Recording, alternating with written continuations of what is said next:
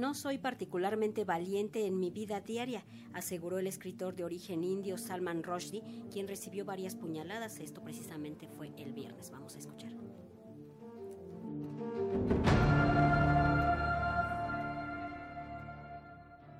El viernes, el universo de la literatura vivió uno de sus más tristes episodios. El escritor británico-estadounidense de origen indio, Salman Rushdie, recibió alrededor de una decena de puñaladas mientras se encontraba en una conferencia en la ciudad de Nueva York, en Estados Unidos. Así se buscaba cumplir con la fetua, lanzada el 14 de febrero de 1989 por parte del Ayatollah Khomeini, líder supremo de Irán, quien consideró que la cuarta novela de Rushdie, Los versos satánicos, era una blasfemia por ridiculizar a Mahoma y llamó a matar al autor desde entonces. Musulmanes de todo el mundo consideraron a la novela como una blasfemia Incluso el traductor japonés fue hallado muerto. India, Pakistán y otros países musulmanes prohibieron el libro que, a decir del propio Salman Rushdie, nació desde la libertad.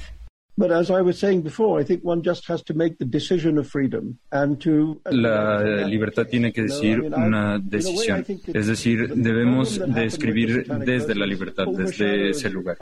Cuando eh, se publicaron los versos satánicos, me di cuenta que esta novela de alguna manera opacó mis trabajos anteriores como escritor. Para ponerlo de una manera simple, este fue, Los versos satánicos, fue mi quinto libro y el que estoy por publicar va a ser el número 21. Es decir, tres cuartas partes de mi vida han sucedido desde entonces. Y pues no, no me puedo sentir orgulloso de decir que he sido un escritor conocido por 30 años por este único libro.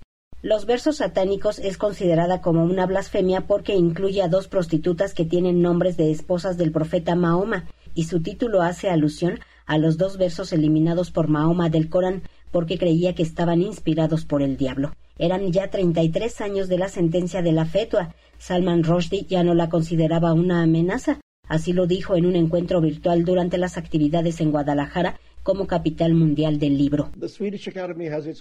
Realmente hace mucho tiempo es que no esta amenaza no, no ha sido seria para mí. Ya llevo 22, 23 años en, en los que no he tenido verdaderos problemas de seguridad. He llevado una vida normal hasta ahora. El viernes el diario The New York Times precisó que Rushdie podría perder un ojo, que su hígado estaba gravemente dañado y quedaron cortados los nervios de un brazo. Ayer su hijo Safar Rushdie dijo en su cuenta de Twitter que el autor de Hijos de Medianoche pudo decir unas palabras tras retirarle el respirador, aunque en estado crítico.